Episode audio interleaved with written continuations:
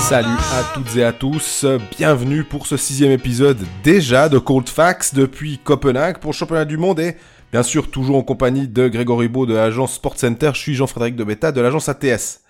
Au sommaire de ce nouveau numéro, nous allons exclusivement nous concentrer sur toutes vos questions, hein, parce qu'il y en a eu pas mal, qui concernent majoritairement la possible arrivée des joueurs de Nashville.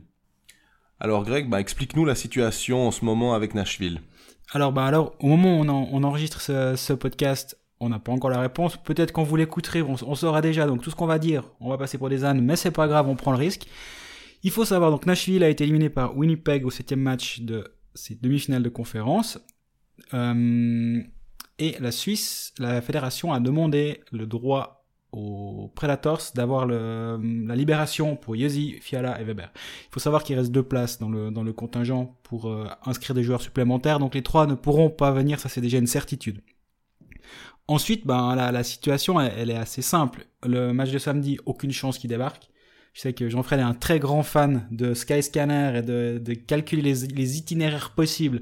J'espère bien, ça a été transmis à toi, Feiner. Voilà, donc euh, si si les Suisses viennent, ça sera on dira merci à Jean-Fred qui a donné le meilleur itinéraire. si Yossi est bon, ce sera grâce à lui parce qu'il n'a pas passé trop de temps dans les avions. Enfin, un grand merci à Jean-Fred. Donc il passera ou passeront par Londres avec un vol où il y a qu'un qu'un seul transfert à faire. C'est idéal. Tu te souviens bien, ça va. Non, merci merci Jean-Fred. Moi, à mon avis, enfin, c'est vraiment, là, on va vraiment spéculer ce soir parce qu'on n'a aucune indication.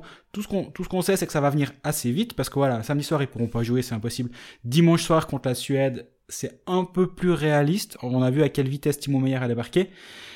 Moi, je serais pas surpris que Romagnosi soit pas là et que, que Fiala et Weber soient les deux pour des raisons de santé. Mhm. Et je, ce, qui me fait, ce qui me fait dire ça, je le pensais un peu avant déjà, mais ce qui me fait dire ça, c'est quand on nous communique que la demande a été faite pour les trois, le, le préposé aux médias nous explique que euh, quoi qu'il en soit, peu importe qui vient, les trois seront des renforts. Et j'ai un peu l'impression qu'on nous a un peu préparé le terrain pour dire ouais bon il y aura pas mais quand même Weber c'est pas mal. Ouais c'est c'est assez bien vu, euh, en tout cas c'est assez bien analysé.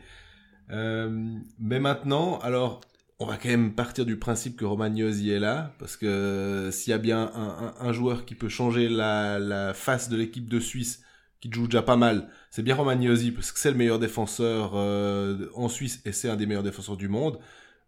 Qui avec Romagnosi Moi j'ai ma petite idée, j'espère que c'est pas la même, comme ça on aura un petit débat.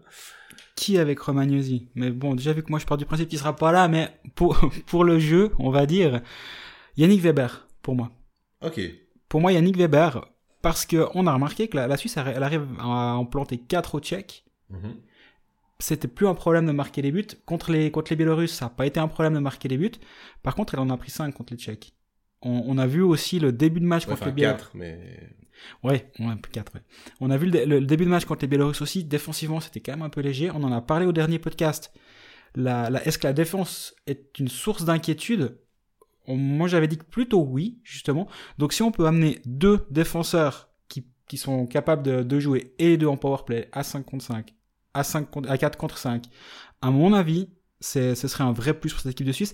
Rien contre Kevin Fiala, mais je pense que Skamen Weber pourrait être plus bénéfique à l'équipe de Suisse. Ouais, mais là, là, là c'est pas juste parce que finalement tu réponds à la question en mettant même encore le, deuxième. Qui est-ce que tu ferais venir jouer? Enfin, qui tu mettrais? Et du coup, tu, tu dis déjà qu'il y aurait Weber.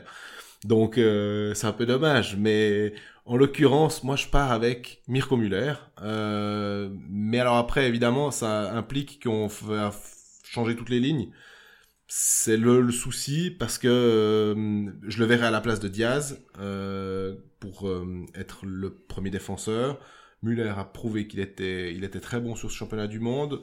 Diaz décalé avec Koukan et puis ensuite alors c'est là que je suis un petit peu embêté parce que est-ce que je garde Hunter Sander euh, en le faisant glisser à la place de Frick ou est-ce qu'on garde Frick je ne sais pas, mais moi je suis un grand adepte de la de, la stabilité. Et ben la, ligne Diaz Muller était vraiment excellente mhm. depuis le début du tournoi.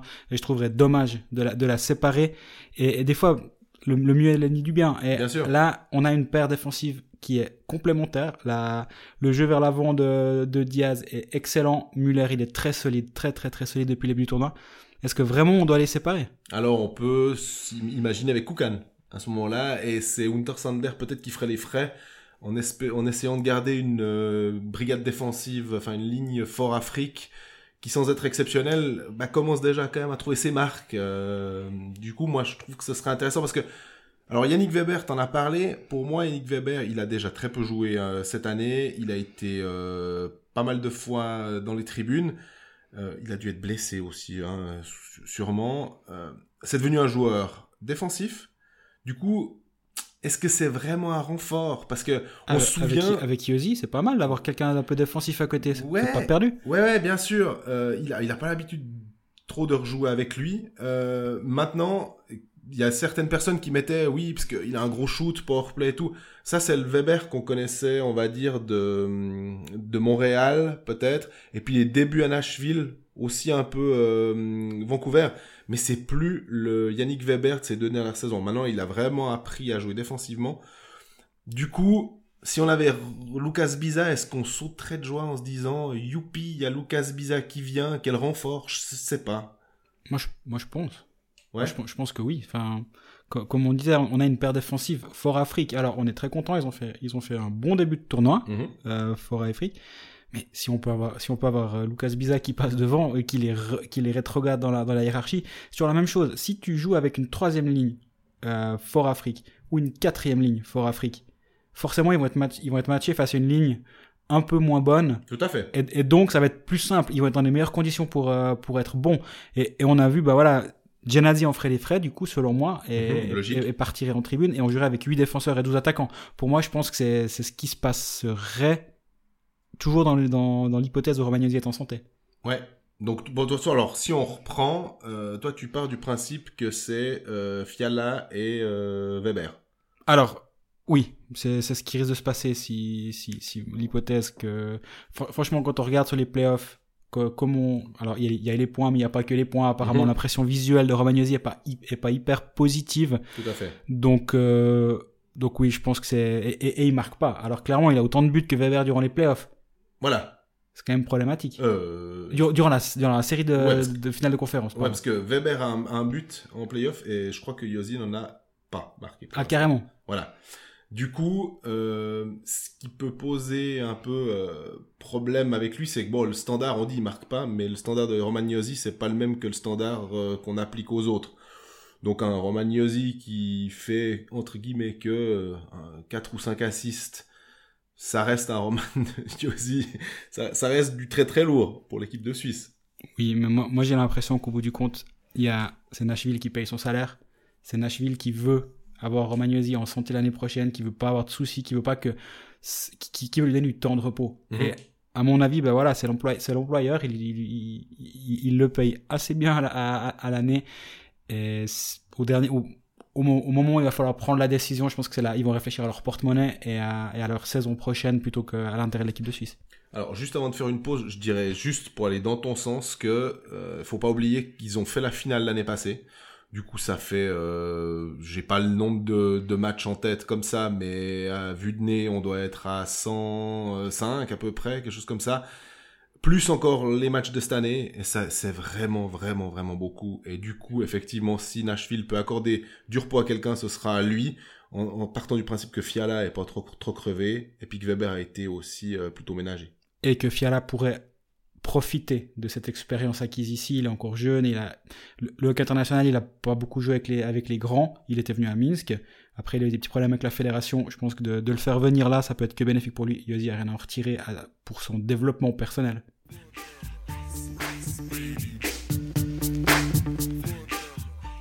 Alors on passe à la deuxième question de la part de David Lemos qui nous demande si, euh, en espérant que tout le monde vient, est-ce que la Suisse posséderait cette fois le meilleur powerplay de son histoire. Greg, qu'est-ce que t'en penses? Bon déjà alors un grand merci pour cette question. C'est le vrai David Lemos, hein, celui de la. C'est pas, un fake. C'est pas un fake, c'est le vrai David Lemos, donc euh, qui pourrait peut-être faire une apparition ici un de ces jours. On veut pas pas faire trop de, de promesses dans le vide, mais peut-être.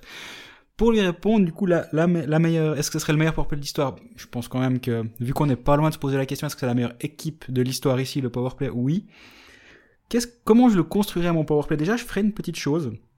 Actuellement, il sépare Corvi et Niederreiter de, de son powerplay.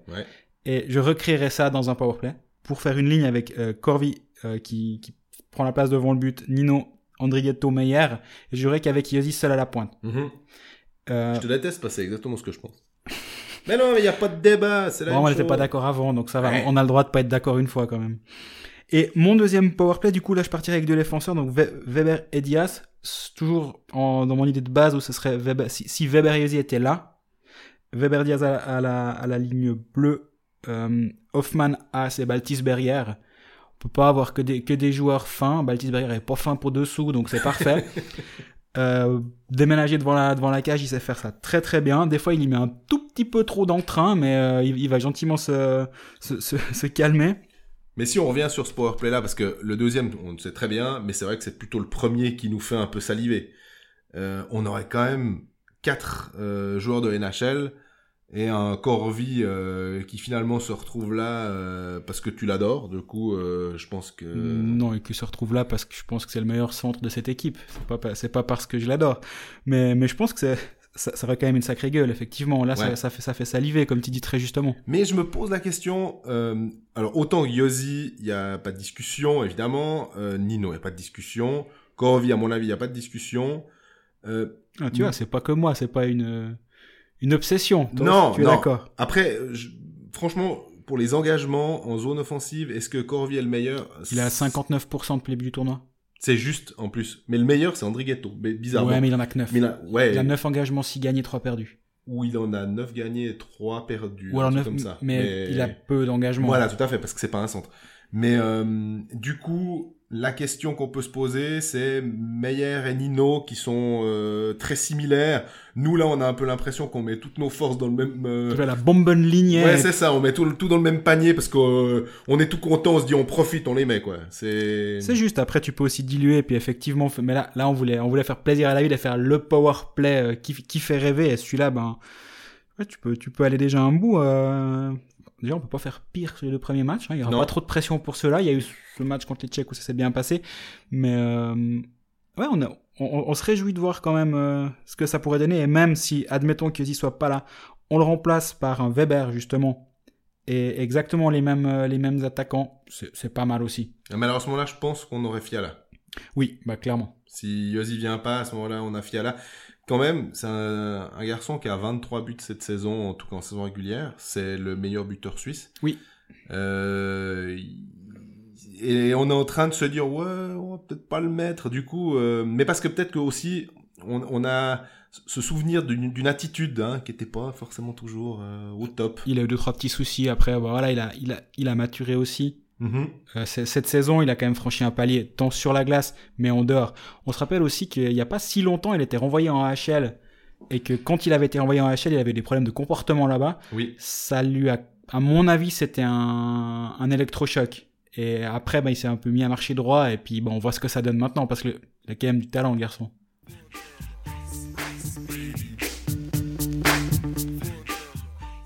On passe à la troisième question euh, qui nous vient de le blog de plouf.com et qui nous pose comme question pensez-vous qu'un entraîneur plus expérimenté pourrait donner plus de confiance aux joueurs, surtout face aux ténors Qu'est-ce que tu en penses, Greg?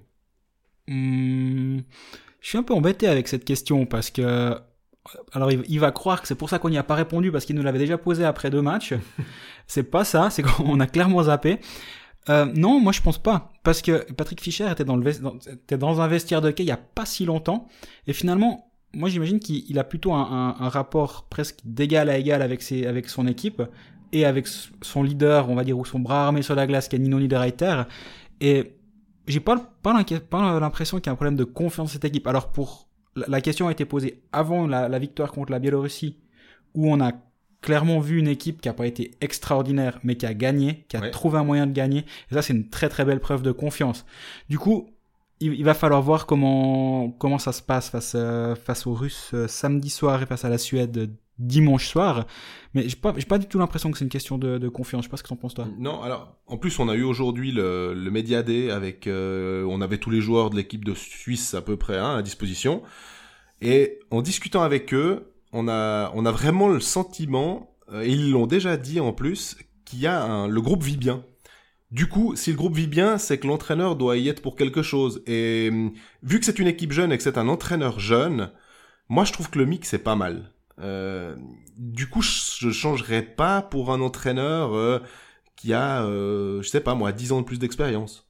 Après, ben voilà, les, les, les histoires d'entraîneur, j'ai l'impression que c'est toujours lui qui va être le con au bout du compte si ça se passe pas bien. Ouais. Et, et là, si ça se passe pas bien ici, ce sera, ce sera, pas- hein. ce sera Patrick Fischer le, le con. On avait avec la Biélorussie. euh, On l'a vu avec la Biélorussie, on l'a vu avec Genève Servette, hein, pour, euh, vu que le bloc de Plouf c'est un, un, un jeune voix. Je pense que là aussi c'est Woodcroft qui est passé pour le con entre guillemets parce que bah, les résultats n'ont pas suivi. C'est assez régulièrement le cas. Finalement là ils ont ils ont fait confiance à Patrick Fischer après des Jeux Olympiques ratés. Et c'est à signaler, je trouve, quand même, de, ouais, de maintenir un, un entraîneur en poste après une grosse décision. Maintenant, si ça se passe pas bien là, parce qu'on va quand même, il y a une petite pointe d'euphorie quand même. Je dis pas dans les, dans, chez les joueurs, mais même dans les suiveurs ou sur Twitter, etc. On rappelle quand même que le dernier match contre la France, actuellement, la France a trois points de retard sur la Suisse après sa victoire du jour contre l'Autriche. Ça, ça peut vite être quand même un petit peu le, le match embêtant. Alors tout à fait, mais on a tendance à s'enflammer parce que euh, voilà, il y a des joueurs qui potentiellement peuvent arriver et puis euh, on regarde beaucoup en fait le l'effectif et puis euh, on perd des fois de vue un petit peu que de regarder le classement. Voilà, il va falloir les gagner les, les, les matchs. Question suivante, le L qui nous demande la, la qualité de la, enfin qui nous parle de la qualité de la glace. Donc je sais pas, hmm, on, on a un peu des discussions euh, en marge. Personne ne le dit vraiment officiellement, mais il y a un petit problème. Ouais, il y a un petit problème. On le verra sûrement. euh, bah, les matchs du week-end, la Suisse joue les deux fois à 20h15. Et bah, le week-end, il y a trois matchs. Donc midi et quart, 16h15, 20h15. Vous pouvez être sûr que quand vous arrivez avec 20h à 20h15, c'est la glace la plus pourrie de la journée. Donc, euh, j'ai posé la question à d'autres personnes, pas forcément des joueurs, qui ont été sur la glace. Visiblement, c'est OK. Maintenant, j'ai l'impression que on personne va vouloir oser taper sur les, les organisateurs ou sur l'IAHF. Après, si la glace est un tout petit peu pourrie contre la Russie, franchement, on, on, on peut pas, on va On pas prend. dire non. Hein. On prend.